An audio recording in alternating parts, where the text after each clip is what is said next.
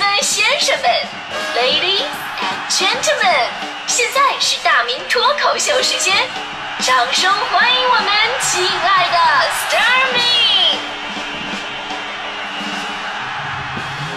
好，欢迎各位来到今天的大明脱口秀，我是大明啊。今天呢，咱们说关于这个职场欺凌的话题呢，我觉得这一次啊，全世界的职场小白们都得感谢一下韩国，因为七月十六号的韩呃时候呢，这个韩国呢是禁止职场欺凌法正式开始实行了。这个是在全世界都很罕见的一部关于职场的法律法规，在这里你可以看到你的很多职场的苦恼，其实都是可以通过法律的途径来解决的。比方说，因为性别、学历被区别对待了。啊，被同事孤立排挤了，给予员工身体、精神和情绪上的痛苦了，还有更细化的啊，比方说刚才说了八卦同事啊，散播个人信息啊，强迫你喝酒、抽烟或者参加聚会呀，这些都被列入到了职场霸凌的行为。如果你碰到了，你都可以把你的老板的同事给告了，告了，告他们啊。那个当然，如果你足够勇敢的话，这个。啊 其实呢，这韩国出台这个法规啊，对我们的最大意义是什么呢？其实。实际意义是没有的。那你要拿着这给领导看啊，领导，你告诉你别欺负我，韩国已经判了，中国还会圆吗？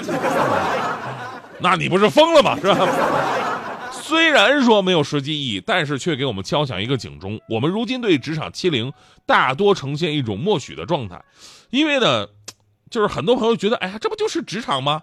啊，这不就职场的规则吗？或者潜规则吗？啊，你不这么做，你才是个异类。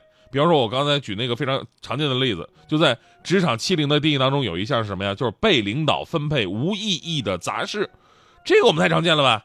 职场新人四大功课嘛，端茶倒水、扫办公室、取快递，是吧？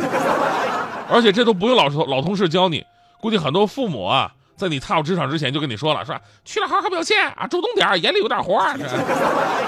因为我在南北方的工作单位我都待过啊，不得不说，这个北方这方面这个风气还真的重一点。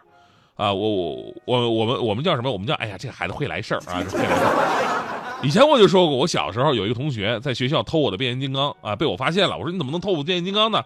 然后他一边坚持说这变形金刚是他自己的，然后一边竟然拿起扫帚开始百年不遇的打扫我们教室。我想你这是什么套路啊？结果等老师来了，我还没等告状呢，老师就号召全班同学向他学习。所以我不知道为什么。打扫卫生被我们当成了第一时间进入领导法眼、博得领导欢心的一种绝招。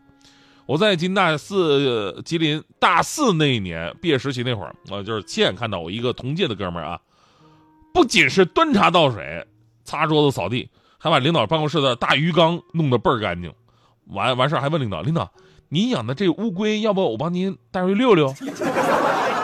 把人乌龟带出去溜溜。你知道吗？这种风气非常容易传染。为什么呀？你想啊，当你边上有这么一位，还可能跟你是竞争关系的人，他这么一表现，你心里是讨厌，那你能不跟着他争一下吗？对吧？咱们新人不能输在一开始啊。当时我就差点想说，是领导，您那两只乌龟喜不喜欢骑大马？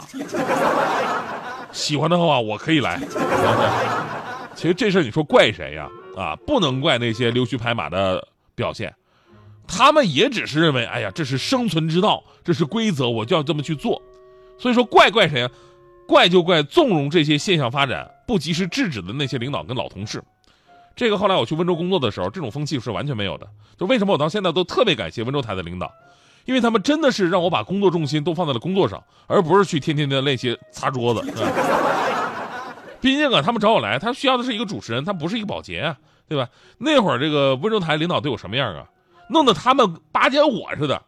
我晚上上节目那会儿啊，五点来钟的时候，领导他刚好要下班了，还看着我了，说：“哎呦，夜班啊，夜班辛苦啊！你想吃点什么？我现在帮你点点，还来得及。”你说我当时我哪有这待遇啊？我说：“哎，这这别别别别，领导你别客气，我我我我不吃。”领导说：“哎呀，你们大小伙子过一会儿就饿，赶紧说吧，别跟我客气了。”我挣扎半天，那点个便宜点的吧。领导，你给我点个烧茄子就行啊。领导一听还不同意呢，你东北人怎么能不吃肉呢？我说那行。那领导，那肉末烧茄子也行。你什么肉末？你不用跟我省，你想吃就点。听到领导这话，我当时瞬间来勇气了。我说领导好吧，呃，给我来两份肉末烧茄子。领导后来知道啊，感情你爱吃这个是吧？后来我慢慢成长起来了，呃，当时大小的我也当上了我们那个频率的节目部主任。就面对很多新来的人呢，我就会把这份关怀传递下去。尤其你会发现，很多北方过来的孩子去我们那边实习工作的时候，特别自然就开始拿拿起笤帚开始扫地。然后我说：“哎呀，你你先不用把那放那放那放那。”当时小孩一脸茫然，说：“你嫌我扫的不干净吗？” 我说：“不是，你们是来工作的，不是来扫地的，你知道吗？来，你告诉我你想吃点啥，我给你点。”小孩感动的热泪盈眶，然后颤抖的声音对我说：“谢谢领导。”哎，听说这边海鲜特别好，领导要不来俩螃蟹？你说现在这孩子怎么那么不客气呢？啊！说回韩国这个禁止职场欺凌法，其实我们都知道，韩国呢是一个特别注意辈分呐、尊卑的这么一个国家，所以他们在职场上以大欺小的现象特别常见，端茶倒水根本就不是事儿。韩国国家人权委员会的一份报告发现，韩国约百分之七十的员工受到上级和同事的欺负，因为压力太大，大多数的韩国上班族经常随身携带辞职信，啊，就是等关键时刻实在受不了了，我来个一了百了，是吧？他们遇到的职场欺凌呢，可能是为经理的孩子写论文，为高管表演性感舞蹈，帮老板拔拔白头发，或者一位资深同事，每次在走廊里经过的时候，都会强迫新员工，呃，对他鞠躬以示尊重。更有甚者，还有各种的暴力行为。其实我们说何止亚洲呢？欧洲的员工遭遇到职场欺凌也不少，呃，有百分之八十三的人声称在精神和肉体上受到过欺负，而荷兰是。职场欺凌最厉害的地方，百分之九十三的受访者曾经在公司遭到欺负，而美国的调查显示呢，百分之六十五的美国人曾经在工作当中被欺负过。所以你这么看啊，就我还真的属于比较幸运的。我在温州啊、北京啊，我遇到都是非常善良的领导同事。就温州，我刚才说了，后来我来北京，领导基本上也没让我干过什么杂活，还跟我说说，哎呀，大明啊，你好好做节目就行了，其他你都不用管。然后有一次吧，我就听他跟我团队的其他的这个。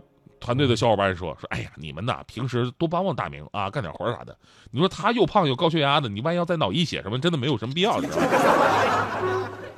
我说谢谢领导啊。这专家表示说，员工长期遭遇欺负会出现恐惧、压抑、自尊降低、焦虑、抑郁等心理问题，甚至还会产生一系列，比方说头疼啊、慢性疲劳、过度警觉等生理问题。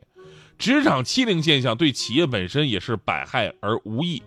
一个欺凌现象普遍的工作环境会严重影响员工的士气和工作效率，妨碍企业获取并留住优秀人才。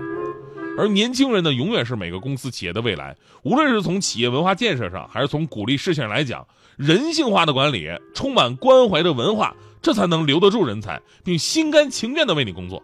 所以呢，我打算也把我在温州啊，在北京。这种正能量的风气延续下去，我还记得就是我们团队大黎大迪刚来的时候，哎，我我对他特别好，真的，我我每天早上我都拿几个苹果，我在这桌上放一个，因为我们早班嘛，没时间吃早饭啊，这样他一来就能有个吃的。那天大迪第一次来的时候啊，看到苹果了就问：“哎呀，谁的苹果放我桌上了？”我说：“哎呀，这就是给你发的。”大迪特别好奇：“呀，为啥给我发呢？”我说：“嗨呀，长得好看的人咱们都有。”然后大迪呢？看到我手里边也拿了一个，然后说长得好看都有啊，那为啥你也有呢？你净骗人！明白着，我们两个的梁子就是这么结下的。你的样子越来越美，越来越可爱，走到哪里都会有人偷偷望着你。你的歌声越唱越美，越唱越动人，唱到哪里都会有人偷偷流着泪。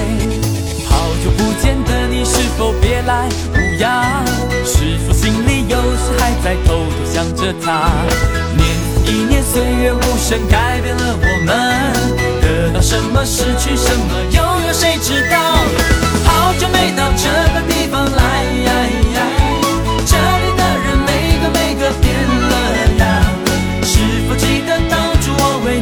唱的歌是否记得，一如花儿为我们盛开。